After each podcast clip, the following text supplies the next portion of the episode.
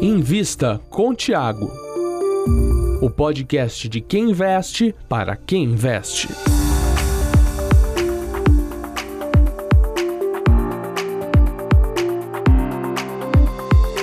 Olá, olá e bem-vindos a mais um podcast do Invista com o Tiago. Eu sou Carlos Cauto e sou editor do portal Sul Notícias e hoje, excepcionalmente, estou substituindo, substituindo o nosso grande Lucas Goldstein.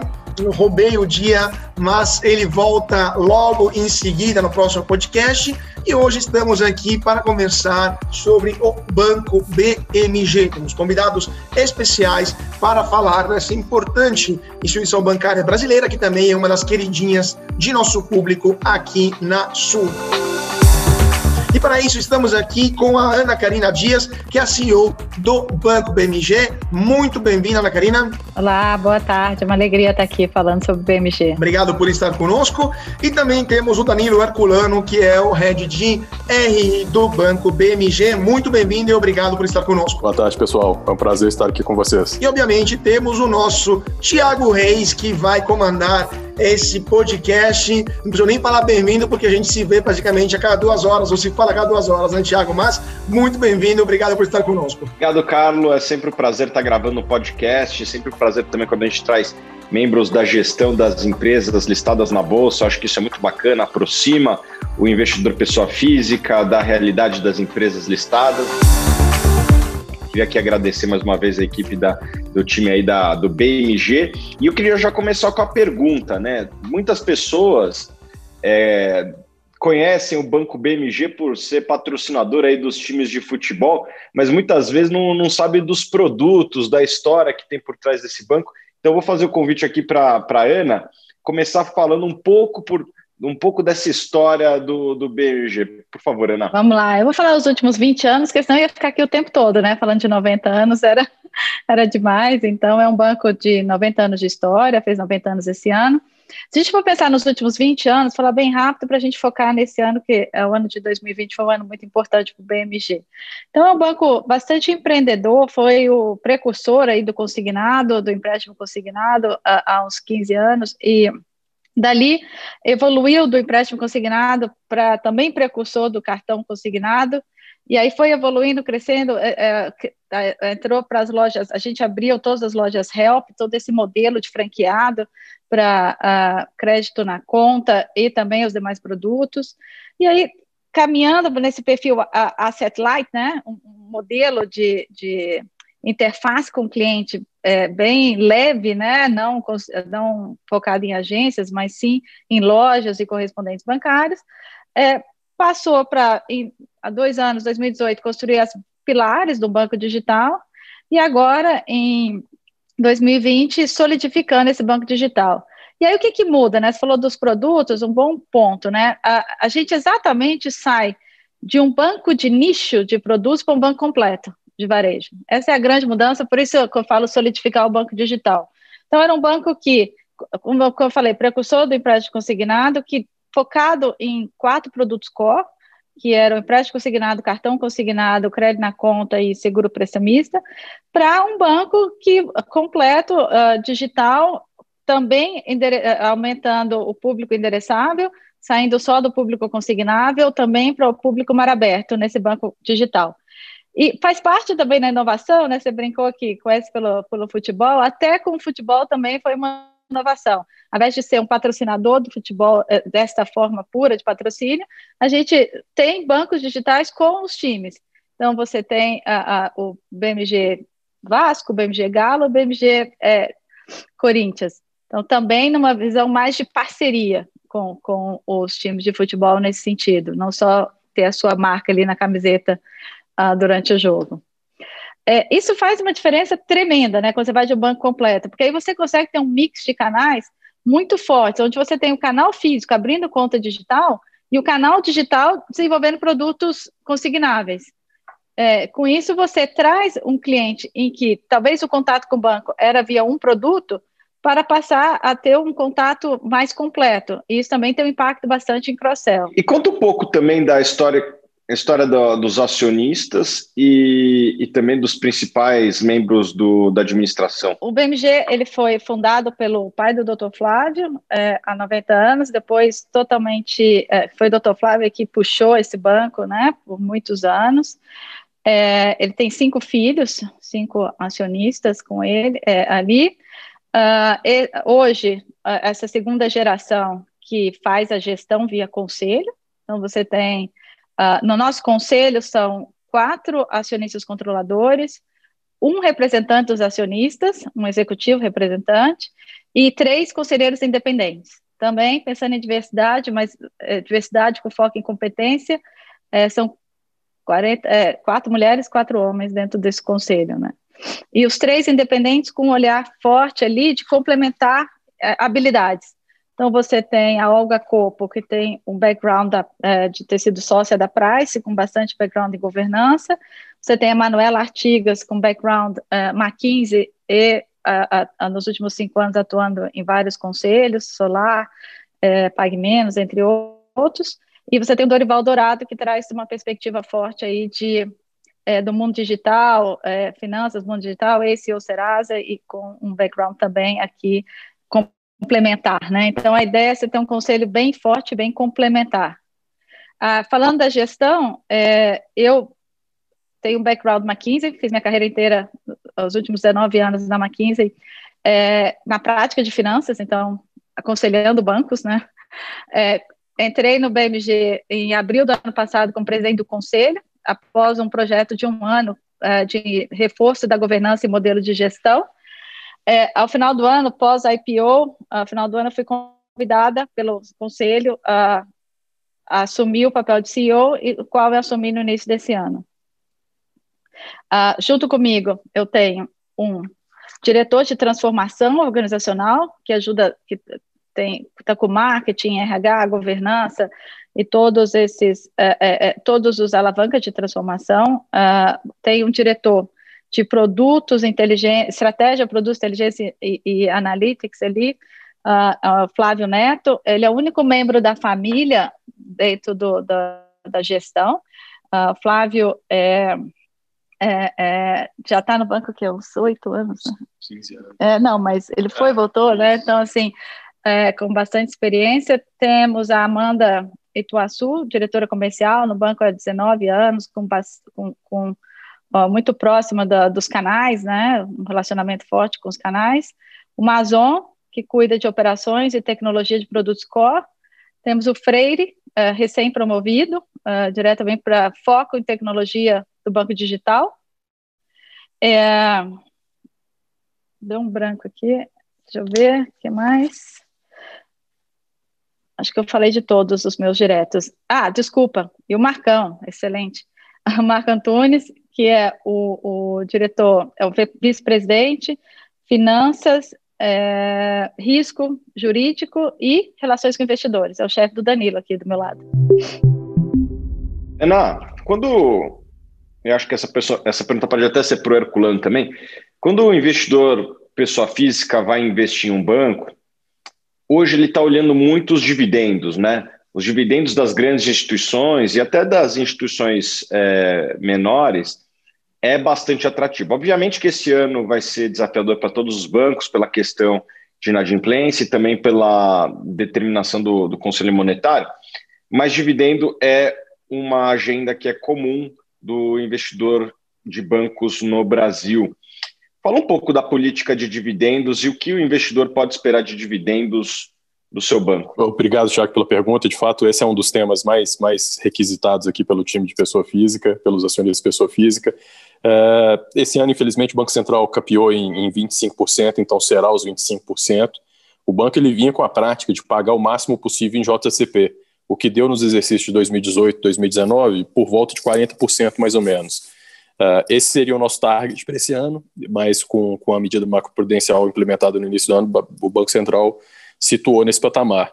Uh, mantendo o JCP, né, a gente sabe que tem algumas pautas na Câmara para suspender essa, essa forma de pagamento, ou pelo menos o benefício tributário, então perde o incentivo, a gente pensa no payout também no nosso estatuto mínimo é de 25%. Né, seguindo essa, essa naturalidade, podemos enxergar, principalmente o próximo ano, aí, algo um pouco mais do que isso, né? mas sem, sem muitas perspectivas aqui. Legal. E, e o que você acha que, que são os principais riscos de investir no, no Banco BMG? Bom, acho que a Ana, eu vou, vou dar um, começar aqui pegando o gancho da Ana, né? É, o banco ele vem mitigando muito esses riscos nessa transformação. Né?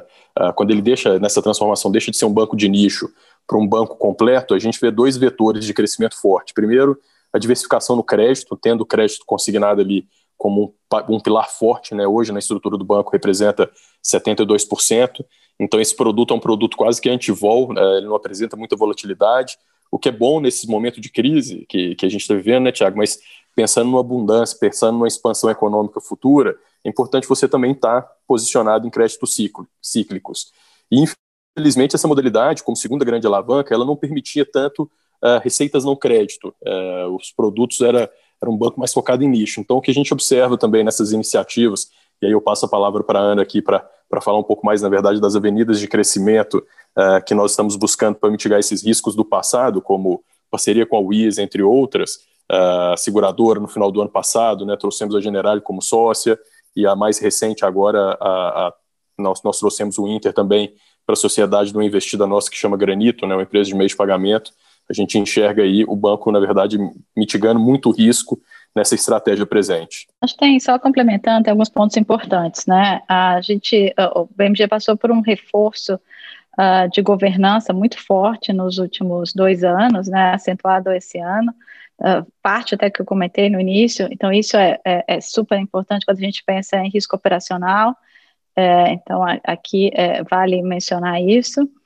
É, e a, a, toda essa estratégia uh, também de parcerias, como o Danilo colocou, aqui vem dentro dessa governança para dar foco, para que você tenha foco no banco de, no banco de varejo completo é, e você tenha foco na, na, na, corretora, você tenha foco na BMG Seguros Atacado, você tenha foco na, na Granito, você tem estrutura específica para dar foco e reforçar essa governança. Então, isso também é, é, é, é vem a, só acrescentar a estratégia do banco. E o, o, a ideia realmente era você aumentar o público endereçável, porque sempre sempre vem a pergunta, né? E o, o, risco de uma canetada, né? Quando você tem, uh, você está focado muito em produtos regulados. Então, é um produto resiliente, né? Importante. Esse ano se mostrou extremamente resiliente em situação é, é, é de é, é, quando você tem um maior desafio para crédito. Ah, mas é um, é um produto que poderia ter, sempre levanta esse risco regulatório. Então, você ter, você combinar isso a demais produtos, banco digital completo, público endereçável não, não, não consignável. Então, isso ajuda muito no nosso mix ah, aqui dentro e para mitigar os riscos.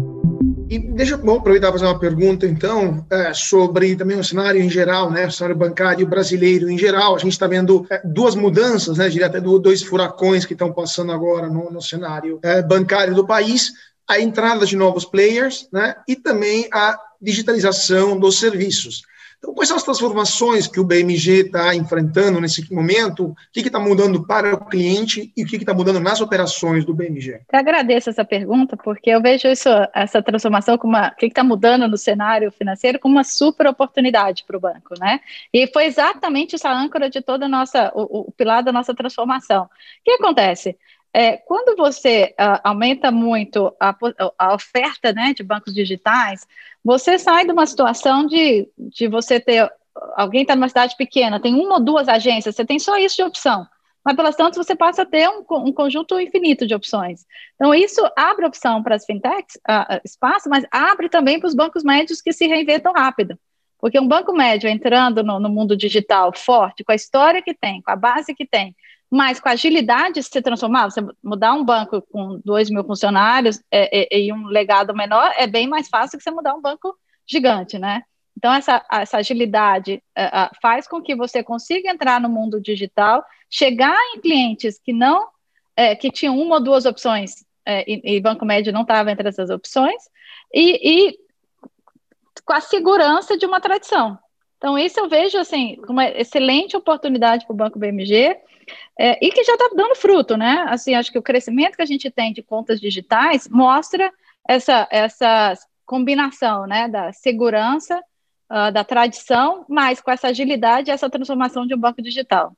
E o ano de 2020 foi particularmente é, é, é, transformacional, não para o BMG, para o mundo. Na hora que você é, começou com distanciamento social, toda a tecnologia já existia, faltava o hábito, faltavam as barreiras é, é, psicológicas para você fazer isso. Então, o, o, mundo aprendeu, o cliente aprendeu a ser muito mais digital, o cliente teve que aprender, não podia sair de casa, tinha que aprender outra forma de fazer. Então, isso não tem mais volta. Tudo que você falava que ia acontecer em 2025, 2030, aconteceu em 2020. Quem estava posicionado já sai na frente. E era o caso do BMG. Já, por vários motivos, a gente já estava trabalhando muito nessa automação. Também por causa de risco de qualidade. Então, a gente já estava trazendo toda a automação para a ponta, né? Para os correspondentes e para e para os franqueados. Então, essa combinação toda, eu vejo vencedor e vejo uma grande oportunidade para o BMG. Nessa questão de, de 2025, 2030, a gente estava falando, quais são os objetivos que o BMG está apontando para os próximos 10 anos, mas também para o longo prazo? Tipo, onde, você, onde o BMG quer ser quando crescer, vamos dizer assim? Ele está bem crescidinho, né? Mas ele quer ser muito mais moderno do que é, já é. Olha, todo o, foco forte foi isso que eu te falei, dessa transformação forte de um banco de varejo completo digital onde você soma a, a, um, a, os produtos consignáveis, os demais produtos digitais, e continuar nessa transformação, para que você, um cliente aqui dentro tenha, possa ser servido em todas as suas necessidades, né? Não precisa ser o one-stop shop. Agora, no modelo totalmente, é, é, quando eu falo digital, não é autosserviço. Esse é um ponto importante. A gente fala muito do FISTO, porque você, você tem o digital autosserviço, mas a população brasileira também precisa desse apoio humano. Então, a gente tem muito como essa estratégia de melhor da automação com o melhor do apoio humano. E para o cliente com perfil de autosserviço, tem que ser a melhor usabilidade possível. Para o cliente que precisa de ajuda, você tem que ter um, modelo asset light de ajuda. Então, essa é a estratégia, esse é o caminho do BMG para frente. É, eu acho que o, o banco de vocês teve um resultado que fugiu um pouco da média é, em termos positivos. Né? Os bancos brasileiros eles, eles tiveram resultados não tão bons nos primeiros meses do ano, né? principalmente no segundo trimestre, terceiro trimestre já, já, já melhorou um pouco. E vocês e vocês tiveram resultados interessantes, positivos, né? Um resultado é, acima da média. Ao que você atribui isso? Por exemplo, vocês acho que deve ser um dos poucos bancos que deve ter um lucro líquido crescente ano contra ano. É, é, é, verdade também que vocês têm uma base de capital muito maior do que a base de capital média do ano passado. Mas ao que vocês atribuem esses resultados positivos em um momento que a maior parte das instituições financeiras estavam tendo resultados não tão bons? Vou atribuir a três pilares, tá? Um foi o foco em eficiência. A gente começou um trabalho forte de orçamento base zero para ter o custo na mão ali de uma forma extremamente granular. Na hora que você precisou apertar mais ainda o custo, você sabia onde, você tinha a granularidade de saber aonde com a pandemia, com o distanciamento social e com tudo isso, você poderia ainda reduzir, né? Então, você ter o custo na mão, é, é, com essa granularidade ajudou bastante e vai ser ainda melhor para 2021, né? Que você só evolui nessa visão uh, orçamento base zero. O segundo, eu até comentei aqui um pouco, né? A, a gente, o core consignável, acaba tendo uma resiliência forte quando você tem desafio de crédito. Então, também foi um outro pilar importante aqui. E o terceiro foi, uh, a gente já tinha plantado todas as bases do digital. Então, na hora que precisou você fazer formalização remota, você chegar à distância do cliente, que isso foi em março, você, a, gente conseguiu rapidamente implementar o que precisava, o que faltava, para a, a, produção caiu, mas ela, ela, ela subiu rapidamente uh, num modelo muito mais remoto. Vou te dar um exemplo concreto. Uh, tem um produto que nas lojas Help, em março, esse produto crédito na conta, uh, você tinha 100% formalização presencial. E hoje, eh, três meses depois, eu já tinha 50% de formalização remota.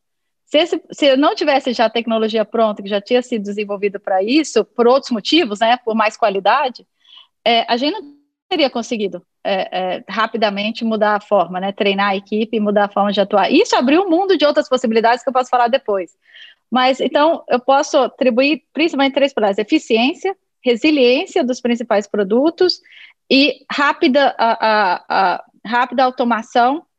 E aí com isso a gente conseguiu é, chegar no cliente de outras formas. Herculano, você que dialoga com pessoa física diariamente, quais são as principais dúvidas que você recebe aí do, do, investidor individual? E conta também um pouco como tem sido essa relação aí. Tem, tem sido super positiva uh, no início do ano, junto com, com, com, a Ana, com o Marco, com, com o Flávio, que era do DRI, a gente montou um plano uh, de targeting de investidores e a gente sempre viu com bons olhos, né? Recapitulando nosso IPO, ele foi um início uh, onde que tinha uma classe reservada de ações para pessoa física, eu sou bem próximo do híbrido, da B3, nesse lado, e a gente, eu venho estudando esse mercado de pessoa física, eu sou apaixonado e acho que aqui tem um, um, uma forte expansão. Então, a gente vem desafiando o, o, o time de RI primeiro a ter uma comunicação mais coloquial com eles, uma comunicação mais assertiva e de forma tempestiva, né? É, trazer equidade de fato para cá, para as informações. É, acho que a, a, campeã de pergunta é sempre JCP, quanto que paga, quanto que paga, esse é, o, esse é um dos temas, e também vem muita coisa em volta dessa transformação, né, o, o em cima do que a Ana uh, comentou bastante esse ano, a gente conseguiu acelerar muito. Então, como é uma tese que está se transformando muito forte, os números do banco digital estão ficando cada vez mais fortes, uh, também as perguntas vêm desse lado, né? Uh, o banco vai deixar de ser um banco de consignado? A gente fala, já deixou, tudo isso que a gente está falando aqui. A inadimplência, né? Do, os principais researches que saíram, vi inclusive o seu, falando da, do pico de inadimplência agora do, do, do, dos grandes bancos, né? Será mais voltado no primeiro semestre. Uh, e aí a gente vê alguns bancos como o BMG e outros uh, e outros colegas que não tiveram muito esse fluxo de refinanciamento que a Ana comentou. Então, o nosso pico de inadimplência também foi agora. Então, como passar essa mensagem, uh, dado que, que os grandes bancos, né, o grande movimento da economia vai ser no primeiro semestre do ano que vem, dados renegociações, e o nosso está acontecendo agora. Então, também tentar passar essa mensagem de forma mais, é, de uma forma mais coloquial e mais direta. E por último, sim, mas também que, que vem bastante, você colocou até na sua pergunta, as pessoas falam assim, olha, o resultado está crescendo, mas e o ROI? Uh, e aí compara às vezes o ROI, o IPO aconteceu em setembro, outubro, e a base de capital foi só simulada ali em novembro. E aí o banco adicionou um pouco mais de um bilhão na sua base. Então a gente precisa justificar também um pouco desse lado. E o nosso desafio como RI é criar cada vez essa, junto com vocês que fazem esse trabalho fantástico, mas criar também um canal direto. A gente é super porta aberta aqui uh, e trata o investidor de pessoa física com a mesma seriedade que a gente trata o institucional. A Basileia do banco está tá, é, bastante elevada, né? Da casa de 19. Uh, 100% capital de qualidade, na verdade a gente tem um pouco mais de 100 milhões em, em Tier 2 Capital, uh, em, uma, em uma dívida perpétua que nós emitimos aqui no mercado local. Fora isso, é, é 100% capital de qualidade, 19,8, 19,9, se eu não me engano. Acho que deve ser uma das maiores basileias, pelo menos dos bancos que eu me lembro aqui. É, obviamente, né, vocês fizeram um IPO, que fez a Basileia saltar ali mais ou menos uns 13, 14 para 22, logo em seguida. Qual que é o target de, de Basileia? É, primeiro, acho que é, é até importante a gente falar para o pessoal aqui que está nos acompanhando o que é Basileia, assim, rapidamente. E, e quanto tempo vocês acham que vai demorar para botar esse dinheiro para trabalhar e reduzir a Basileia e chegar no alvo que vocês gostariam? E qual é esse alvo? Né? Então, o, o, cartão, o cartão consignado ele é um cartão focado para ou funcionários públicos ou é, pensionistas, né? Então, esse é um, foco importante. E você é um cartão de crédito com uma taxa de, rota, de rotativo de 2,7%, então é uma taxa extremamente menor do que todo mundo conhece as taxas, né? Do que do meu e do seu cartão, que não é consignado, então é extremamente menor. É, e a, o pagamento mínimo do cartão consignado, do, da, da sua compra, o pagamento mínimo, ele é descontado de 5% do seu total ali da, dos seus benefícios, né? Então, esse, é, você tem 30% para o empréstimo consignado e 5% para o cartão consignado para esse pagamento mínimo. Agora o governo abriu, né, 35% para o empréstimo consignado, temporariamente, né, para aumentar o crédito aqui. Então, e é um cartão que ele é um cartão internacional, é um cartão sem tarifa, é um cartão, é um cartão que te permite uma popularização do serviço financeiro absurda dentro da nossa da nossa missão, porque um cliente que não tinha acesso a um banco, com isso não, tem, não tinha acesso a compras digitais, pode ter um cartão consignado e com isso passa a ter a, a, ser uma pessoa que pode ter as melhores compras, com os melhores descontos, eh, passa a ser digitalizado no, no, perfil compras, né? O que é diferente de um empréstimo, né? Um empréstimo você pega o empréstimo consignado e usa isso. O cartão é um meio de pagamento um meio de pagamento consignável pelo pagamento mínimo. Então, é, a gente vê isso, é, o cartão, como uma excelente uh, uh, popularização né, do, do, do, serviço financeiro. Quando a gente olha aonde é gasto, né, na parte de compras, Então, é bastante na, na, na em, eu vou fazer propagandas para os meus colegas aqui, né? Mas você vai em iFood, em, em Uber 99. Então, assim, como eles não teriam como ter acesso sem ter um tipo de cartão desse tipo. Você teria que pagar tudo, você tem que pagar à vista, né? Ana, vocês têm a carteira de crédito de vocês bastante concentrada nessa modalidade chamada cartão consignado. E é algo que, que é uma novidade para muita gente, muita gente não conhece. Queria que você explicasse o que é, tratar um pouco mais dessa modalidade e qual é o risco regulatório que você tratou anteriormente. Tá. O, o é um índice de alavancagem né, que, que, que mede o capital na Bolsa. Uh, daria um, um, capítulo inteiro aqui só para contar do Comitê de Basileia e como que ele vem evoluindo aqui. Aceito o convite para um próximo. Mas o, o, o, interessante da sua pergunta é que o banco ele fez o IPO e o uso dos procedimentos era para crescer sua base de, de crédito. Uh, mas como a Ana comentou, no primeiro momento ali, a gente focou muito em controle, dado um evento que aconteceu logo após o IPO, que foi uma surpresa negativa vindo do mundo de provisões cíveis.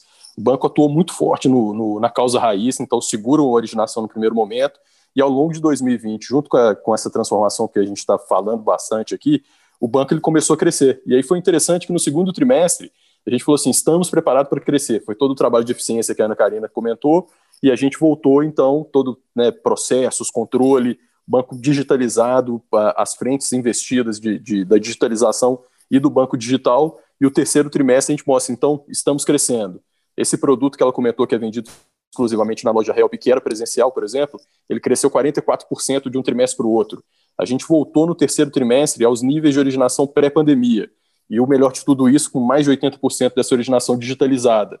Então, não só já mais segura, com a melhor formalização, a melhor qualidade do processo, mas também já muito mais fluida né, e muito mais eficiente nesse, nesse sentido.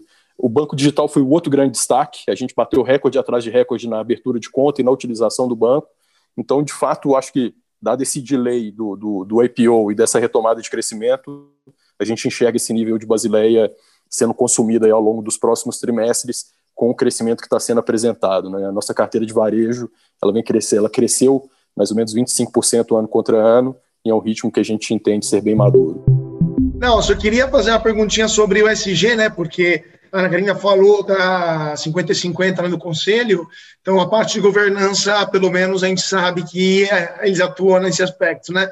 Mas eu queria também, também saber as outras duas letras, né? Quais ações estão tomando são tomadas pelo banco, né, na área social e ambiental também, ou também, também de governança, se além do conselho tem outra iniciativa que o banco está tomando. Vamos lá, então falar primeiro de governança. A governança foi bem forte, não foi só conselho, não, viu? Foi uma mudança forte, conselho, comitê de conselho, fóruns, uh, uh, fóruns uh, executivos, alçada, processos, revisão de processo, risco operacional. Então foi uma foi uma evolução, assim, foi um projeto grande. Né? 2018, eu, como sócia da McKinsey, estava liderando esse projeto e sendo implementado ao longo de 2019 2020. Então, foi, assim, uma, uma transformação. Tem um trabalho grande de modernização do banco, acho que é importante falar isso, um investimento forte em diversidade, em falar sobre o tema, em trazer a tranquilidade e comunicar bastante, né? Então, equidade de gênero, equidade racial, é, é, é, é um, um, olhar muito mais forte de inclusão LGBTQIA+. Então, assim, é, é, esse trabalho, você pode, vocês podem até olhar, né? Convido as pessoas até irem ver nossa, nossa mídia, LinkedIn, tudo ali tem muita coisa que mostrando, né? Esse novo posicionamento, que eu acho que isso é importante para o social, para a gente até ser exemplo, até, até eu ser uma mulher presidente de banco, acabou puxando isso, né? Todo mundo pergunta, você não encontra em todo lado uma mulher presente de banco, é uma pena, equidade, é, equidade de gênero absurdamente ruim, né, no sistema financeiro. Então, a, a gente puxa essa bandeira forte, é, é, porque a gente fala e faz, né? Não só fala. Então, esse aqui é um ponto importante. É, na parte social, a, a, gente tem um olhar muito forte de educação financeira. Eu acho que é, eu falei da inclusão financeira, né? Mais cedo, cartão mesmo, a pergunta que vocês fizeram e tudo, mas a própria educação financeira. Vou dar um exemplo. Um produto forte que a gente tem no nosso banco digital chama Poupa para mim, que é se você faz uma compra de R$ 9,90, os 10 centavos ele se raspa e bota no, tipo um cofrinho virtual que vira um CDB. É, a gente fez uma pesquisa entre os clientes, é, quem tinha poupa para mim, 49% nunca tinha poupado na vida. Então, assim, é uma, esse é só um exemplo, né? Mas que ajuda muito nessa. A gente tem trabalhado. Esse ano a gente também é, é, fez um hackathon que o, o, o, a gente fez vários hackathons né, nessa modernização, mas um deles era focado em uma solução para melhorar a educação financeira. Então, esse olhar de educação financeira e de inclusão é importante no social. E a gente vem discutindo muito qual que vai ser nosso papel ambiental. Isso está em discussão para reforçar o que tem. Então, a gente poderia dizer que no ESG, o governança foi, um, foi o primeiro pilar muito forte. Estamos é, evoluindo bastante no social e principalmente num olhar de maior abertura, diversidade e inclusão financeira e uma discussão inicial uh, sobre o, o, o, ambiental. Mas eu posso dizer uma coisa, eu acho muito pouco ainda, né? Não você dizer que já está, uh, que é por isso que eu falo que é início, mas só o lado de você ser um, um banco asset light e, e, e digitalizar, saindo do papel geral, né? A, a, gente não tem, o cartão consignado é totalmente formalizado é, uh, digitalmente, o empréstimo consignado 92% também digital, então, só, eu não acho o suficiente, seria até hipócrita dizer que não usar papel é ambiental. Tem muita mais coisa para fazer, mas é um caminho importante. Só queria comentar esse ponto, então, qual que é o espaço de expansão, não só na área de ESG, em geral, é, onde o banco acha que pode consolidar mais áreas, na, na parte de, de atividade financeira, etc., e quais iniciativas estão sendo tomadas para essa, essa expansão do BMG? Olha, nesse momento, um foco mais forte da gente evoluir o social dentro do. A gente vê o G, a gente tem que manter o G forte, garantir que ele não piora e só melhora, né? Tem uma melhoria contínua ali na governança. É, a gente está num trabalho forte aqui do que mais a gente tem que fazer para o social, que está pouco, mas. É, e um, um desses é a bandeira da diversidade para o social, que acho que a gente fala muito pouco do social, não lembra desse lado da, da falta de inclusão, né? Então, a bandeira de diversidade é importante, tem que evoluir. É, e também eu acho que a educação financeira está muito incipiente.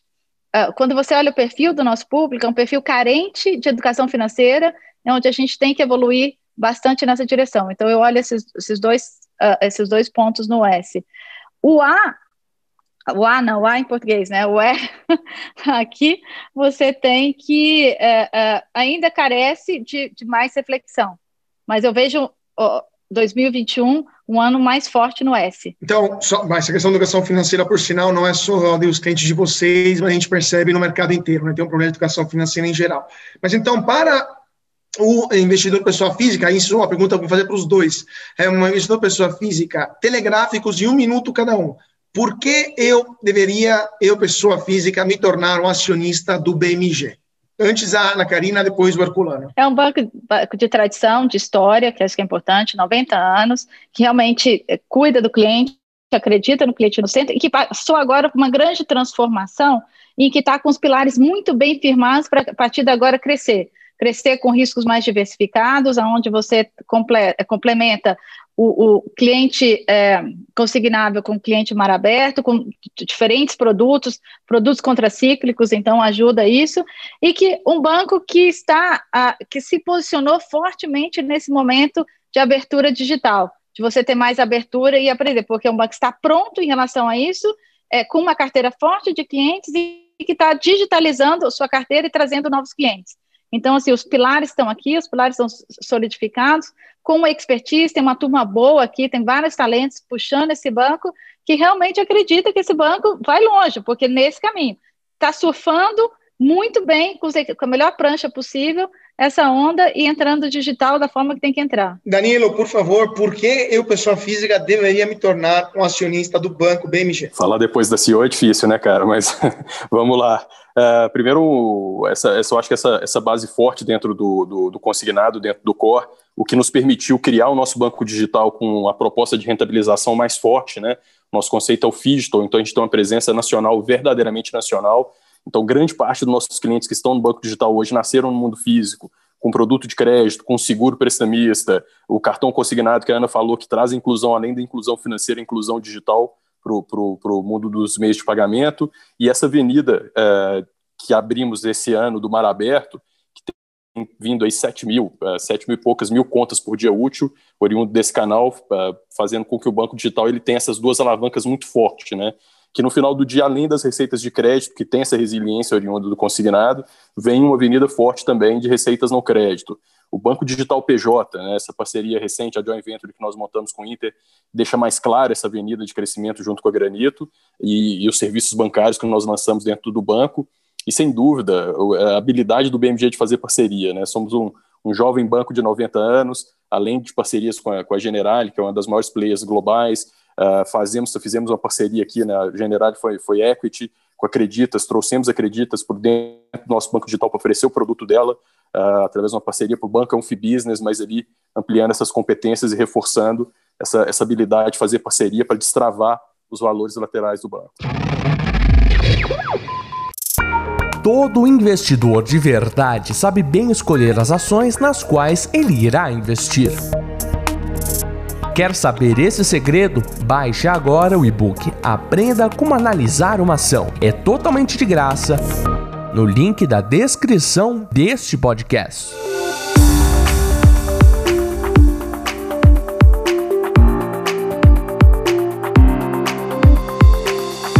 Então, eu queria agradecer muito pela participação, nossos convidados especiais de hoje, Ana Carina Dias, CEO do Banco BMG, muito obrigado por ter participado desse podcast. Muito obrigada, obrigada pelo convite. E muito obrigado também ao Danilo Herculano, que é head de RI do Banco BMG. Muito obrigado por ter participado hoje. Obrigado, Carlos. Obrigado, Thiago, pela, pelo, pelo convite. É um prazer estar aqui com vocês hoje. Obrigado e muito obrigado também ao Thiago, né, que é, está é, comandando esse podcast da próxima semana com a volta do nosso caro Lucas Goldstein. Obrigado, Thiago. Obrigado, pessoal. Obrigado, equipe aqui do BMG. É sempre um prazer enorme ter vocês aqui conosco, nossos espectadores, também o time de gestão das empresas que querem aqui se aproximar do investidor pessoa física. Acho que isso aí traz uma visibilidade que até pouco tempo atrás praticamente não existia. Então, parabéns aí para o BMG que está sempre ativamente é, se aproximando do, do, investidor pessoa física. Quantos investidores já são aí, Herculano? Já são mais de 150 mil, pessoa física e mais de 150 mil, com certeza.